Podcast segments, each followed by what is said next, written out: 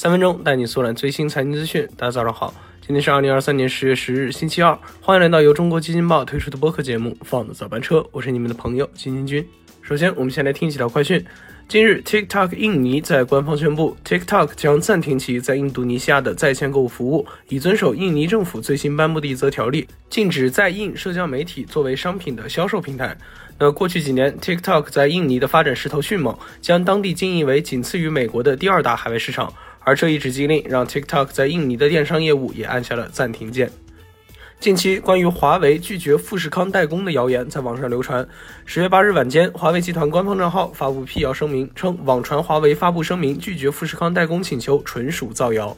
十月七日，百度集团宣布，副总裁小度科技原 CEO 景坤因个人原因离职，副总裁百度 CIO 李莹博士将担任小度科技的 CEO。那景坤被业界称为中国 AGI 产品经理第一人，而小度的突然换帅也让外界对这家估值达三百五十五亿元的超级独角兽多了几分好奇。好，快讯之后，今天基金君来和大家聊一聊最近受黑天鹅事件影响而猛拉的国际油价。这两天全球最吸引人目光的事件，一定就是巴以冲突。而这两个国家所在的位置，作为全球主要石油生产和出口地区的门口，也再次让人们开始对于国际原油价格产生了担忧。那金君顺带提一下，一九七三年爆发的第四次中东战争，就曾经导致了全球性的通胀。而这次的冲突还处于开始阶段，未来的影响还无法预测。但原油和黄金已经先行一步了。昨日的期货市场中，WTI 原油与布伦特原油最高均涨超百分之五。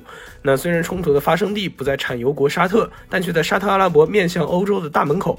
加之沙特阿拉伯之前宣称的带头减产，市场迅速出现了恐慌情绪。要知道，在上一周的小长假期间，国际原油刚刚遭遇重挫，纽约油价和布伦特油价都创下了今年三月以来的最大单周跌幅。结果这就出现了这么个黑天鹅事件，油价近期的大幅波动看来是不可避免了。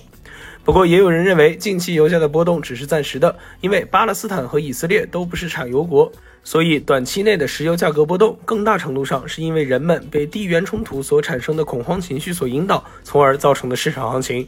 那原油的控制阀更多的还是要交到沙特和俄罗斯等产油大国手中。对此，沙特能源部长周日在一场公开演讲中表示。沙特和俄罗斯领导的石油生产商联盟已做好防御性准备，会将在未来原油市场价格波动的情况下继续调整政策。那与此同时，由于地缘冲突避险情绪升温，国际金价也出现了一定程度的上涨。昨日，伦敦金线一度涨超过百分之一，COMEX 黄金最高涨了百分之一点三二。那作为硬通货的黄金，在经过假期时的一路大跳水后，也开始了抬头。但和石油一样，这样的上涨势头能否延续呢？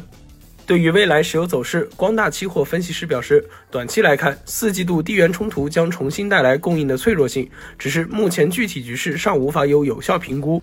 预计进入四季度，原油将呈现价格重心回落的区间震荡走势。而国投安信期货表示，周末巴以冲突升级，巴勒斯坦以及以色列均不是石油生产国，冲突对供需的直接影响较为有限。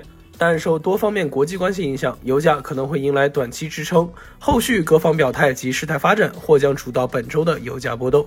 但近年来，国际原油价格持续上涨，刚刚攀升到九十美元一桶，假期内又跌了下去。现在随着巴以冲突这一黑天鹅事件，油价又开始了抬头。那么，国际原油未来走势究竟会如何呢？我们还要再等等看。好，以上就是我们今天放的早班车的全部内容，感谢您的收听，我们明天同一时间不见不散。